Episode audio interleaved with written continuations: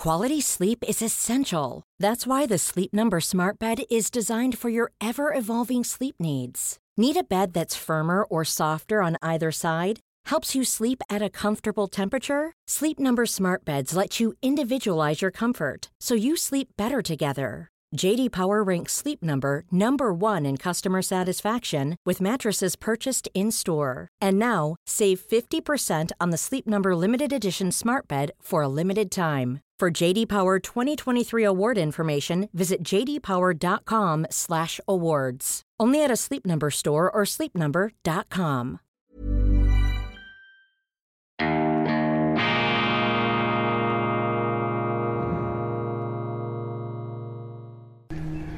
Grüezi miteinander. Einen wunderschönen, entspannten guten Morgen, meine sehr verehrten Damen und Herren, liebe Freunde aus nah und fern, von wo aus auch immer Sie uns zuschauen mögen. Und heute lohnt sich das Zuschauen ganz besonders.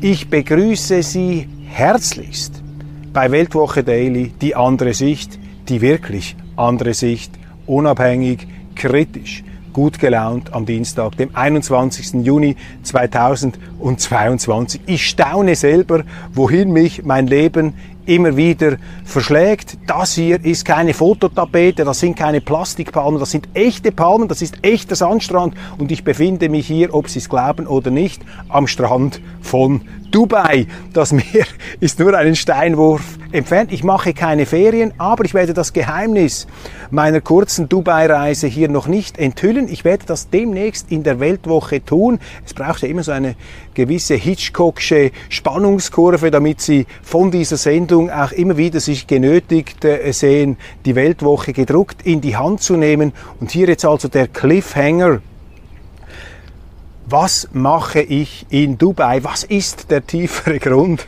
dieser Reise? Ich verspreche es, ich werde Sie darüber ins Bild setzen. Übrigens, es ist ziemlich heiß hier draußen, eine Art Härtetest, ein Ernstfalltraining für den Klimawandel. Und äh, ja, ich fühle mich eigentlich ähm, erstaunlich wohl, obwohl als ähm, Bewohner eines äh, mitteleuropäischen gebirgigen Landes fühlt man sich in einem Wüstenstaat ja nicht äh, auf Anhieb gleich heimisch, aber diese Hitze, sie hat etwas. Allerdings, das möchte ich gleich vorausschicken, wenn die heutige Sendung punkto Intensität, punkto Spannung nicht ganz den gleichen Energielevel ausstrahlt, äh, wie andere Sendungen, dann hat das damit zu tun, dass ich schlicht und einfach zu wenig geschlafen habe. Man fragt mich ähm, gelegentlich, äh, wie viele Stunden pro Tag ich schlafe. Und ich äh, kann Ihnen sagen, ich zähle das nicht. Im Durchschnitt schlafe ich genug, aber es kann schon Tage geben, an denen ich spät ins Bett komme und dann früh aufstehen muss, um diese Sendung aufzuzeichnen. Die ähm, letzte Nacht habe ich sehr wenig geschlafen, was eben mit der Reise nach Dubai zu tun hat. Das erste Thema hat mich gleich am Flughafen empfangen. Mir ist aufgefallen, Dubai Flughafen, eine Art Einkaufszentrum mit angehängten Gangways, Start- und Landepisten des äh, internationalen Airline-Geschäfts. Dieses Dubai ist ja ein Umschlagplatz der Geschäftswelt, der Unternehmen, ein Dreh- und Angelpunkt im Mittleren Osten. Und da ist äh, einfach äh, interessant zu beobachten gewesen, dass es ziemlich viele Plakate gibt von Ländern, die man kennt, aber auch nicht genauer, die sich da dieser internationalen polyglotten Business-Elite als Sehnsuchtsort anpreisen. Kommt nach Bolivien, kommt nach Uruguay, bleibt in den Vereinigten Arabischen Emiraten und als Schweizer mit einem Wettbewerbsinstinkt habe ich das persönlich genommen.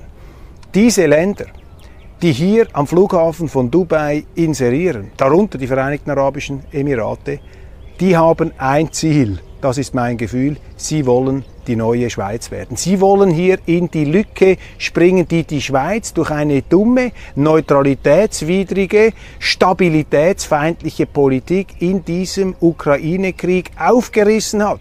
Die Schweiz war nämlich über Jahre, Jahrzehnte, vielleicht sogar Jahrhunderte ein Sehnsuchtsort der Freiheit, der unternehmerischen Selbstentfaltung, der Rechtssicherheit, der Eigentumsgarantie, der Stabilität, ja, der politischen Vernunft und vor allem war die Schweiz ein Land, in dem man von der Politik in Ruhe gelassen wurde, wo es eben nicht nötig war, dass sie zuerst einmal eine Armada von Anwälten losschicken, die da irgendein Arrangement für sie aushandeln, sondern die Schweiz ist einfach ein grundvernünftiges Land immer gewesen und deshalb sind wir zu einem Magnet von erfolgreichen und interessanten Individuen geworden.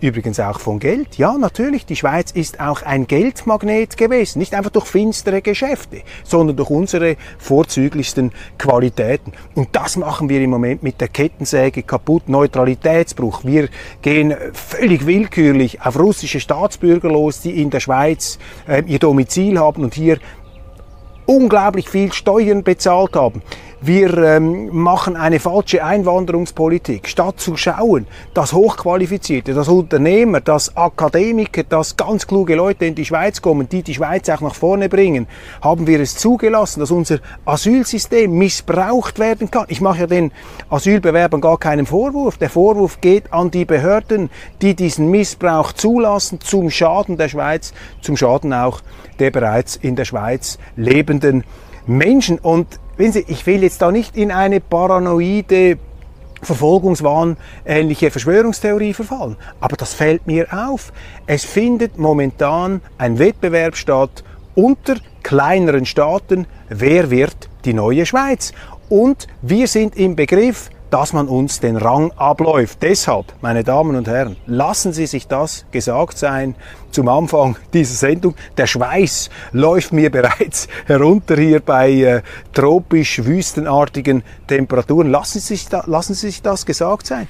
Die Schweiz muss sich anstrengen. Wir müssen den Finger wieder rausnehmen, um uns würdig zu erweisen. Diese Zuwanderung, wir müssen uns wieder anstrengen, um eine Oase zu werden, sonst verwandeln wir uns in eine Wüste. So, nun aber zu den äh, ganz aktuellen Schlagzeilenthemen. Wahlen in Frankreich, ein Erdbeben. Der französische Präsident Emmanuel Macron hat äh, nur kurz nach seinem Wahltriumph als Präsident seine parlamentarische Mehrheit verloren. Das ist ein Bombeneinschlag und für ein zentralistisch regiertes Präsidialland natürlich äh, geradezu eine Unmöglichkeit, auch historisch einzigartig, wie ich da der internationalen Presse entnommen habe. Ganz klar, die Franzosen sind unzufrieden mit ihrem Blender-Präsidenten, der sich zwar sehr, sehr gut verkauft, immer Bella Figura macht, aber die Themen, die offensichtlich viele Franzosen bewegen, nicht in der Klarheit und auch der lösungsorientierten Durchschlagskraft anspricht, wie man das will. Und das ist interessant. Die Linken haben abgeräumt, vor allem aber hat Marine Le Pen zugeschlagen, die immer mal wieder auch in diesem Programm Totgesagte, die sich äh, entdiabolisiert hat, die sich in den letzten Jahren vor allem mit flauschigen Katzen abgebildet hat. Das scheint irgendwie zu fruchten, wobei ich glaube, dass ihre Zustimmung bei den Wählern weniger mit diesen Katzenbildern als mit ihren politischen Angeboten zu tun, ich, zu tun hat. Ich hoffe das zumindest. Ich hoffe nicht, dass äh, Katzenbilder mittlerweile in der europäischen Politik, in der französischen Politik den Unterschied machen. Also ich lese das so. Die Franzosen misstrauen hier noch etwas diesem Rassemblement National. Man traut dieser Marine Le Pen das Präsidialamt nicht zu. Deshalb hat man da keinen Wechsel vorgenommen. Aber man möchte eigentlich einen Politikwechsel. Man möchte mehr wirklichkeitsnahe Politik. Wie man den Erfolg der Linken hier interpretieren muss, ich meine, die Linke sind ähm, sehr stark geschwächt gewesen in den letzten Jahren in Frankreich, in Österreich, in anderen Ländern, auch in Deutschland übrigens. Die Sozialdemokratie hat sich da auch etwas radikalisiert. Dort ist jetzt ein sehr gemäßigter Sozialdemokrat gewählt worden. In Frankreich scheint sich die Linke eher radikalisiert zu haben. Wenn ich mit Franzosen rede, staune ich eher über die vielen ja, etwas ähm, vielleicht auch verschämt geäußerten Sympathien mit Marine Le Pen und ein Stichwort fällt eigentlich immer, wenn man über Frankreich spricht. Das ist das Stichwort der Islamisierung, der Umwandlung der Innenstädte, Fragen der Rechtssicherheit, auch der ähm, Polizeipräsenz. Also solche elementaren Sicherheitsfragen sind in Frankreich das ganz große Thema. Europäische Union. Auch da tut sich Unerfreuliches. Die EU-Kommission und die äh, großen ähm, Medienkonzerne Google, Meta und ähm, weitere haben sich auf ein, wie ich es nenne, Zensurgesetz im Internet auf diesen Portalen geeinigt. Ein Zensurgesetz, das zum Ziel hat, Fake News, Hassbotschaften und Falschmeldungen zu bekämpfen, indem man die Verbreiter von solchen angeblichen Falschmeldungen, Fake News und Hassmeldungen äh, von den Werbeerlösen ausschließt. Also hier eine Art Wirtschaftskrieg, Sanktionsboykottkrieg, im Internet eine Herrschaft der Zensur, denn das, was Fake News sind, das, was Irreführungen sind, das, das definieren ja dann nicht die Zuschauer oder die Leser, sondern das definieren dann diese Zensoren, das definieren die Politiker. Mit anderen Worten, die EU arbeitet daran, ähm, das Internet, diese großen Plattformen zu geschlossenen Abteilungen zu machen, zu Echokammern der eigenen ideologischen Agenda. Das Internet, das lange so etwas wie ein wilder äh, Westen auch der offenen Kommunikation, der Meinungsäußerungsfreiheit war, dieses Internet wird zur geschlossenen Abteilung. Die Politik reißt sich das unter den Nagel.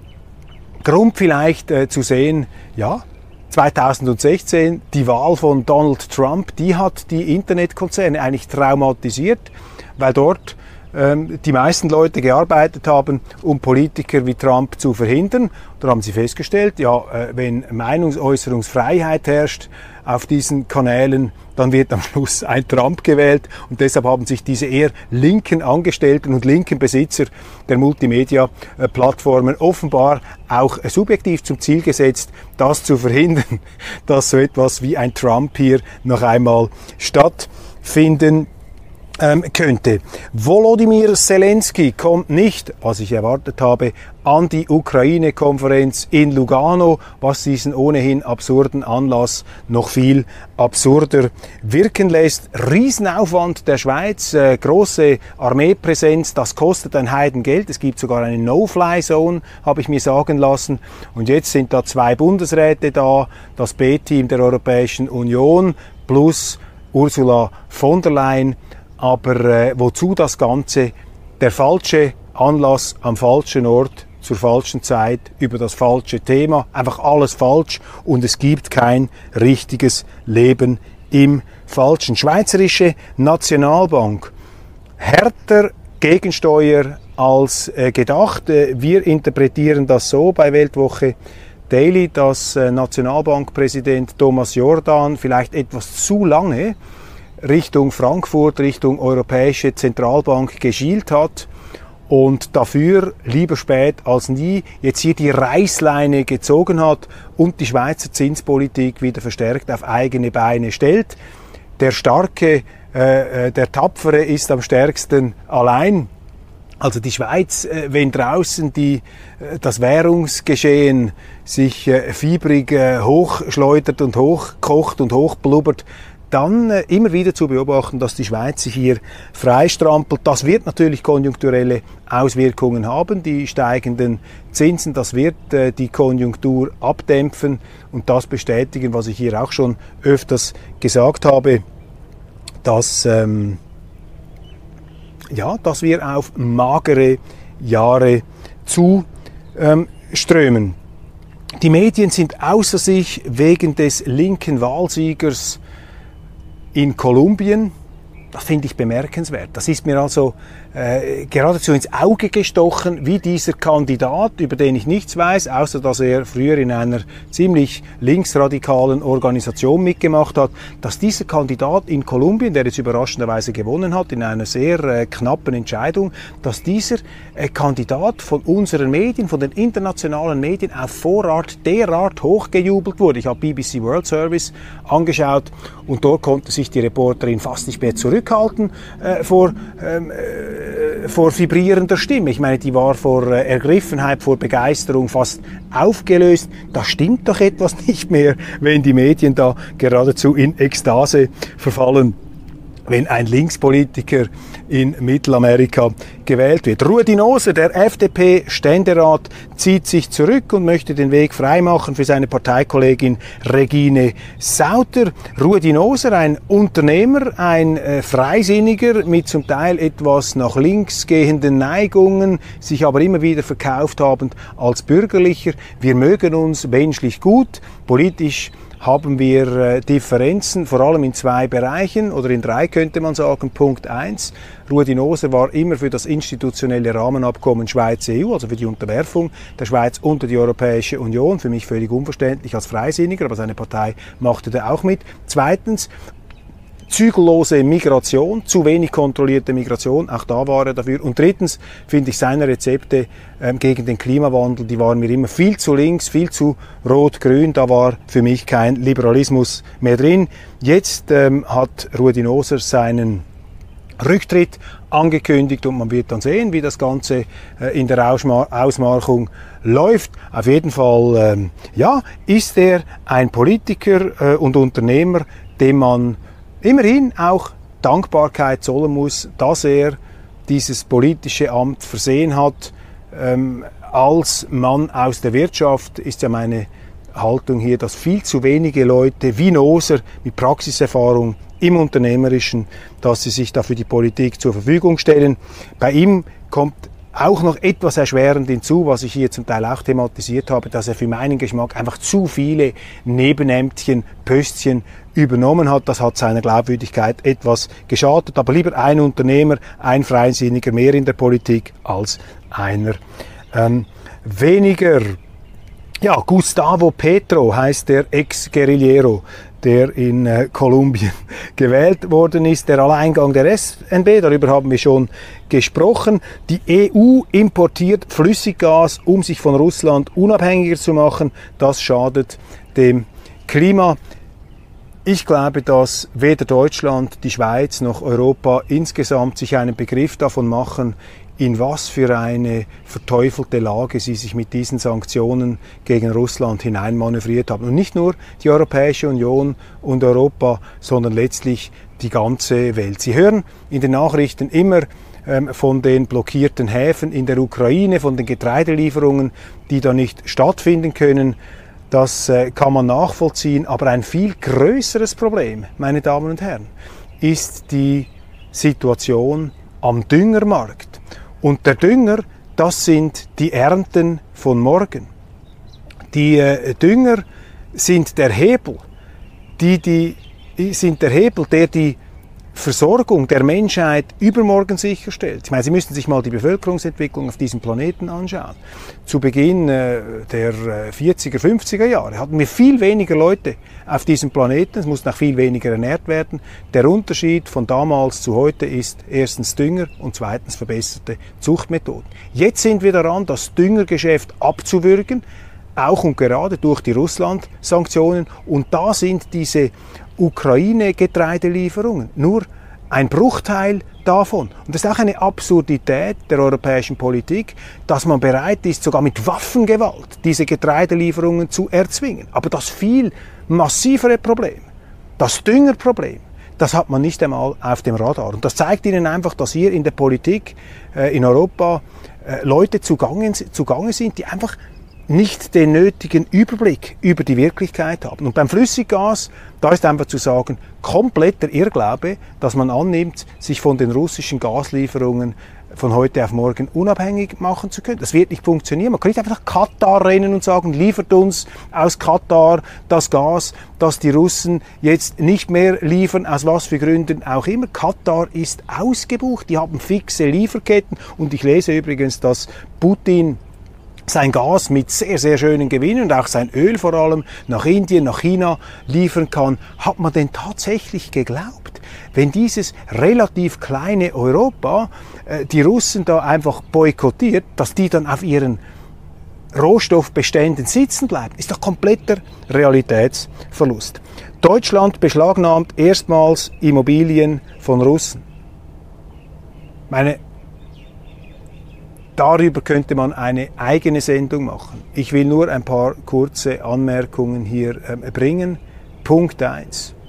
Europa, die Europäische Union, Deutschland steht für den Rechtsstaat, steht für eine stabile rechtliche Ordnung, auch für den Grundsatz, dass es ohne Gesetz keine Strafe geben kann. Für die Unerschütterlichkeit rechtsstaatlicher Verfahren, gerade im Bereich der Prozessführung.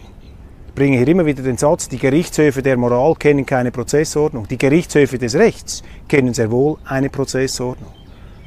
Und was da mit diesen russischen Staatsbürgern, mit diesen sogenannten Oligarchen passiert, was ist überhaupt ein Oligarch? Das ist ja auch keine verbindliche Definition.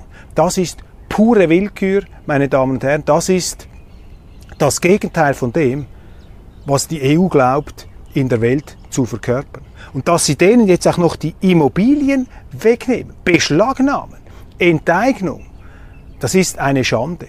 Und das bringt auch nichts. Meinen Sie, man wird Putin in die Knie zwingen können, wenn man da willkürlich einfach ein paar Leute herausfiltert, die man zu Handlangern von ihm erklärt oder zu Unternehmen, die nur von seinen Gnaden abhängen und dank Putin ihr Geld gemacht haben oder die putinsche Kriegsmaschinerie angeblich finanzieren. Das ist pure Willkür, das wird viel zu unkritisch in den Medien angeschaut. Die Ukraine verbietet eine prorussische Partei, so viel einfach zum Thema inwiefern die Demokratie in der Ukraine verteidigt wird. Die beschlagnahmten Immobilien, darüber haben wir gesprochen. Getreideexporte der Ukraine. Man darf Hunger nicht als Kriegswaffe einsetzen. Die EU verurteilt die Blockade ukrainischer Häfen durch Russland. Die Verhandlungen im UN-Rahmen stocken aber und selbst eingreifen wollen die Staaten nicht. Ja, man redet nur von der Ukraine, aber man redet nicht von den Düngern, man redet nicht von dem Zusammenbruch der Lieferketten im Bereich der Nahrungsmittelversorgung. Das sind auch gigantische inflationäre äh, Treiber und die werden nicht Europa am meisten treffen. Europa wird es auch hart treffen, aber wir können uns das einigermaßen leisten, auch nicht alle. Aber die, die am härtesten, am brutalsten unter die Räder kommen, meine Damen und Herren, das sind die Leute in der dritten Welt. Und da, ja, FAZ, Russland verkauft jetzt viel mehr Öl nach China und Kohle nach Indien. Hat man ernsthaft geglaubt, das Gegenteil sei der Fall? Meine Damen und Herren, bevor ich hier wegschmelze, bevor ich hier verdampfe, bevor ich vaporisiert werde durch äh, die Wärme, verabschiede ich mich von Ihnen aus Dubai und ich verspreche Ihnen, ich werde das Geheimnis dieser Reise demnächst lüften. Bleiben Sie gespannt, vor allem aber bleiben Sie dran. Abonnieren Sie uns, unsere Weltwoche-App oder aber Weltwoche Daily auf YouTube. Helfen Sie uns, die Abonnentenzahl in Richtung der magischen Hunderttausender Marke zu verschieben. Ich werde da bis zum letzten Schweißtropfen sinnbildlich und buchstäblich dafür arbeiten und kämpfen. Ihnen einen wunderschönen Tag. Machen Sie es gut, machen Sie es gut, lassen Sie sich nicht verrückt machen und bleiben Sie dabei bei Weltwoche Daily, unabhängig, kritisch, gut gelaunt.